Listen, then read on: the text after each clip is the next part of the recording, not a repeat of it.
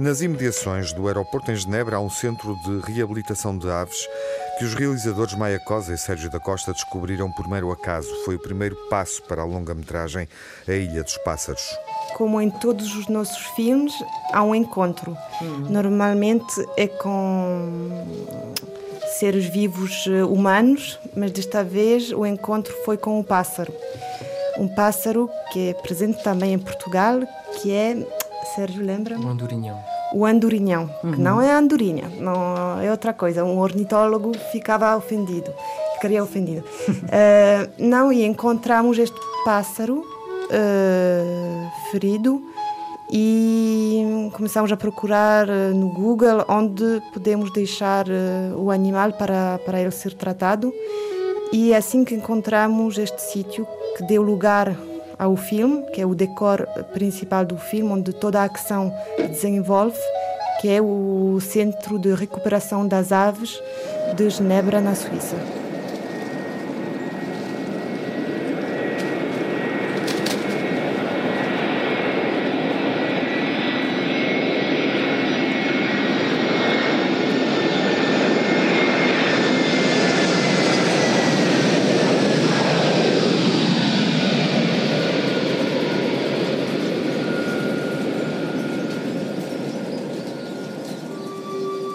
Começamos a ter uma ligação com o diretor do Centro Ornitológico de Recuperação das Aves e ele uh, começou a nos contar que a maior parte das espécies comuns que nos rodeiam uh, estão a desaparecer de uma forma muito rápida sem nós uh, nos apercebermos disso.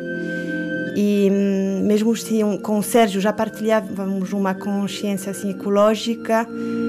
Aquele foi um momento uh, onde se cristalizou mesmo a, a, o nosso, a nossa angústia uh, para o futuro, o que é que vai acontecer com o planeta se uh, os pássaros mais comuns já estão a desaparecer em, em massa.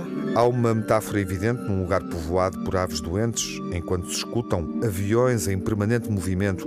Na investigação sobre o trabalho do Centro de Reabilitação, os realizadores sentiram mais consciência do impacto no mundo animal. Ao final do final, tudo é ligado à atividade do homem.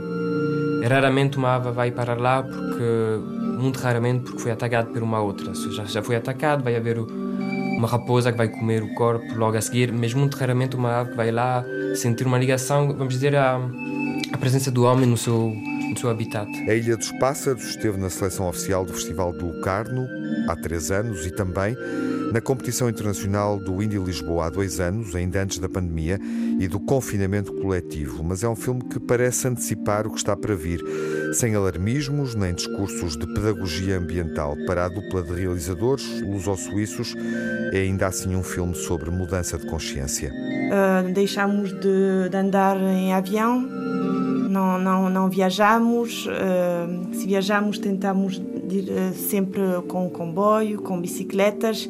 E esta, esta redução também na, na, nossa maneira de o que compramos, de onde vêm os produtos, re, reduzir o consumo de maneira geral. e acho que quando fala-se de redução, tem, tem que ser percebido como uma coisa positiva, porque nesta redução há um espaço imenso uh, para inventar a vida, uma vida feliz e, e, e interessante.